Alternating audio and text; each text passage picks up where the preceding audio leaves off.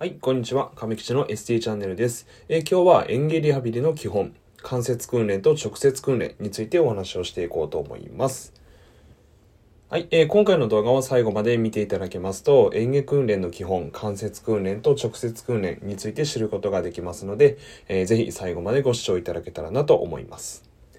えーこのチャンネルでは言語聴覚士に関する様々な情報を発信しておりますので、見逃したくないという方はぜひチャンネル登録よろしくお願いいたします。えーチャンネル登録していただけますと、私、亀吉は大変喜びますので、ぜひよろしくお願いいたします。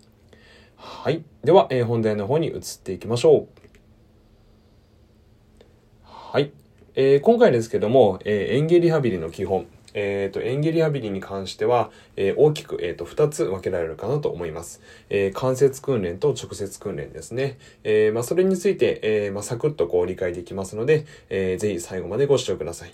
えー目次としましては、えーまず園芸障害とはということでお話をしまして、えーそして次に、えー園芸訓練、えー関節訓練と直接訓練にお話をしまして、えー最後にこう具体的な内容についてお話をしていこうと思います。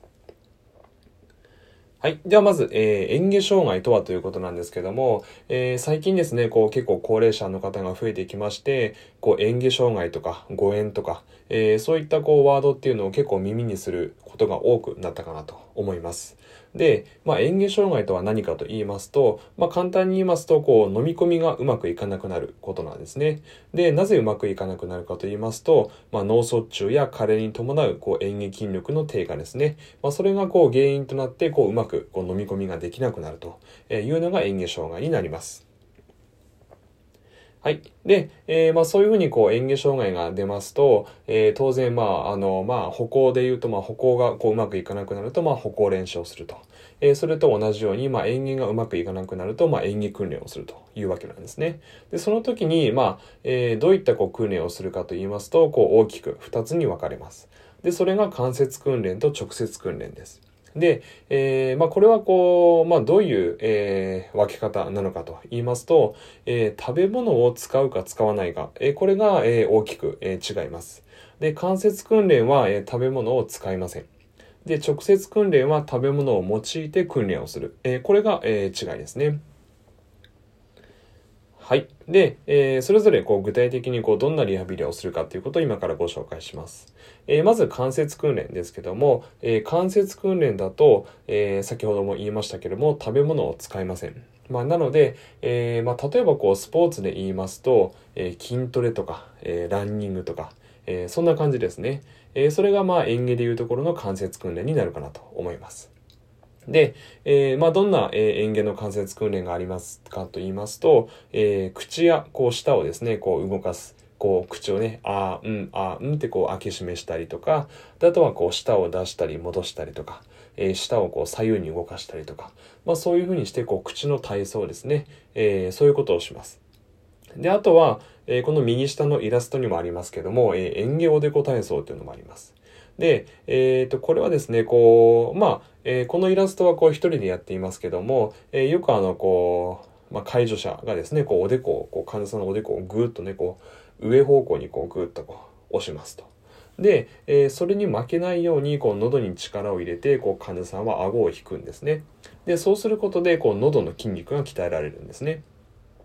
で、それがまあ園業で個体操になります。で、あとは、えーブローイング訓練ですね。あの、まあ、ペットボトル。このイラストで言うとペットボトルですね。えーそれにこうストローを刺して、で、こう水をこう、えー息を吹いてこうブクブクブクっと、えーするんですね。で、そのことで、え軟口蓋というところがこう居上するんですよね。で、そうすると、こう塩気圧がこう高まるという、まあ、そういう訓練があります。で、今載せたところは、こう、ほんの一例でして、えー本当にこう、たくさんこう、関節訓練はありますので、えーまたもし、えーいろんな、え関節訓練気になる方は、えっ、と、まあ、インターネットとか、えー他にこう、いろいろ調べていただけたらなと思います。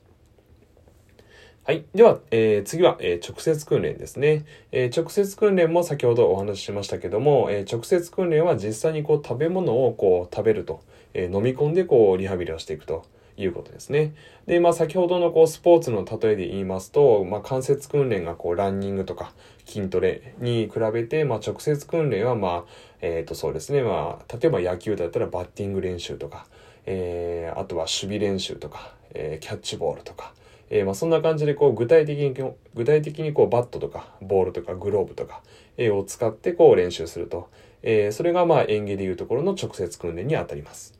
で、えー、直接訓練はですね、えー、まず、こう、まあ、一般的にこう、ゼリーがこう一番こう、飲み込みやすくて誤嚥しにくいというふうに言われていますので、えー、ゼリーからこう、始めます。で、えー、徐々にですね、こう、その患者さんに合う、えー、食事形態を提供していって、こう、少しずつこう、食事形態を上げていくんですね。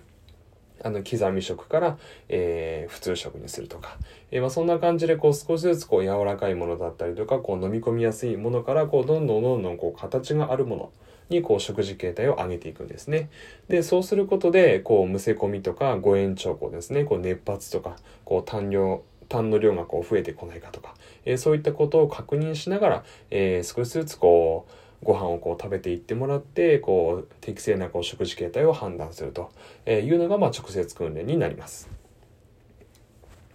はい。えー、今回ですけども、えー、今回は、え、演技リハビリの基本ということで、え関節訓練と直接訓練のお話をさせていただきました。えー、まとめとしましては、えー、もう一度言いますけども、嚥下障害とは、えー、まあ、飲み込みがうまくいかなくなることですというお話をさせていただきました。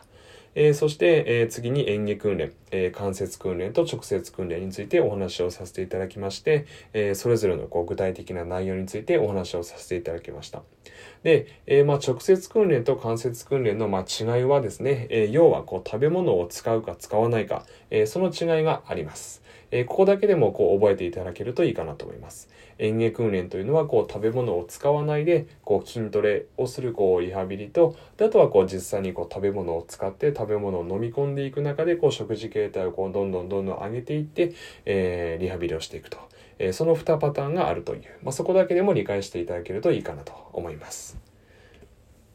はい。では、えー、今日の動画は以上になります。えー、最後までご視聴いただきありがとうございます。えー、これからも言語聴覚士に関する、え様々な情報を発信していきまして、え医療者のみならず一般の方にもなるべくわかりやすく、え言語聴覚士に関する情報をお届けしていこうかなと思います。え以下各種 SNS の方もやっておりますので、えそちらの方もチェックしていただけたらなと思います。はい。では、え最後まで、え動画をご視聴いただきありがとうございました。えまた次回の動画でお会いいたしましょう。